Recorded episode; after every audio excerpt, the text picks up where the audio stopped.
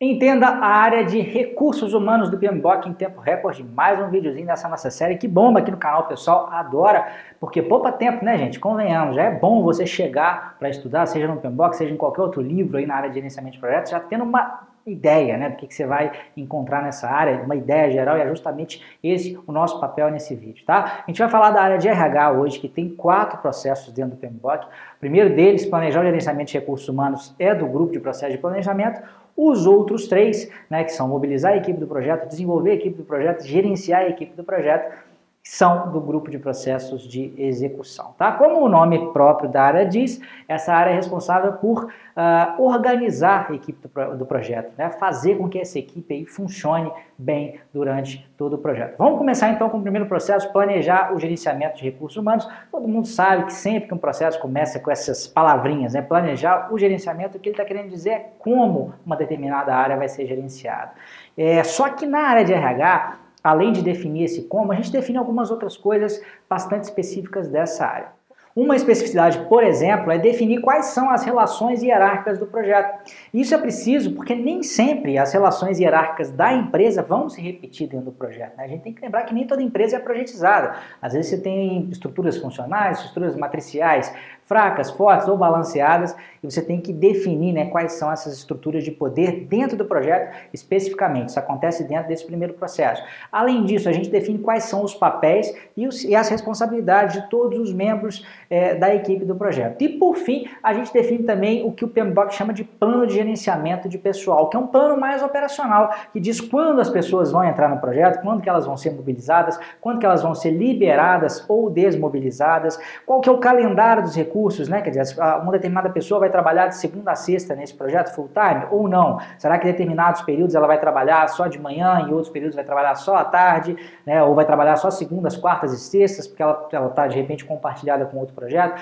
Essa definição do calendário de cada um dos recursos também acontece aqui é, nesse plano de gerenciamento de pessoal. E acontece também um planejamento de quais vão ser as recompensas né, para essas pessoas dentro do projeto. E aqui é um ponto importante, né? Muita gente às vezes pensa assim, ah, mas eu não sou chefe dessa pessoa, ah, eu não sou dono dessa empresa, então eu não posso dar nenhum tipo de recompensa financeira, eu não posso prometer nenhum tipo de ganho financeiro. Mas aí é que está o pulo do gato. É, nem sempre a recompensa precisa ser financeira. Aliás, até os estudos mais recentes e modernos sobre motivação dizem, né, de uma forma muito clara, que a, a, recompensa financeira é normalmente a pior delas. Né? Você recompensar a pessoa com dinheiro só é quase igual você dar cocaína, você vicia. Nos próximos projetos ela só vai performar, ela só vai executar bem se tiver dinheiro envolvido na julgada. Então existem outras formas né, de você é, motivar essa pessoa. Você pode, por exemplo, dar mais autonomia, você pode dar a ela um tipo de crescimento que ela precisa na carreira, de repente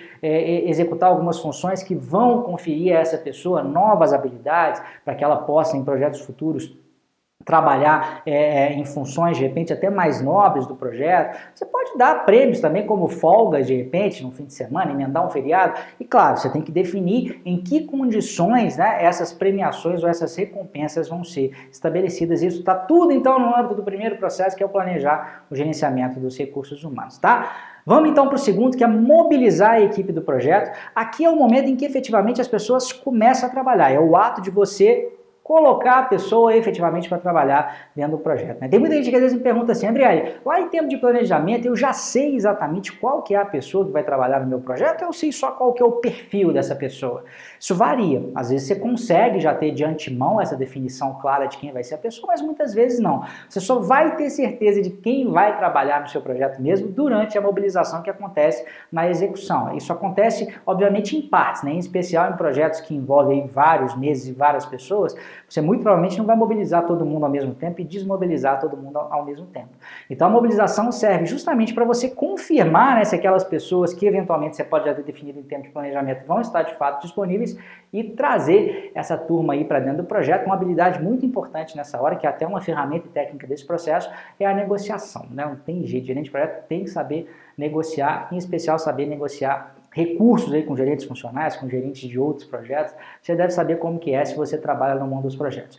Terceiro processo, também no âmbito da execução. E repare que esses três processos da execução, gente, eles não têm uma ordem, não, né? Eles acontecem todos ao mesmo tempo agora. Durante todo o projeto eles podem acontecer.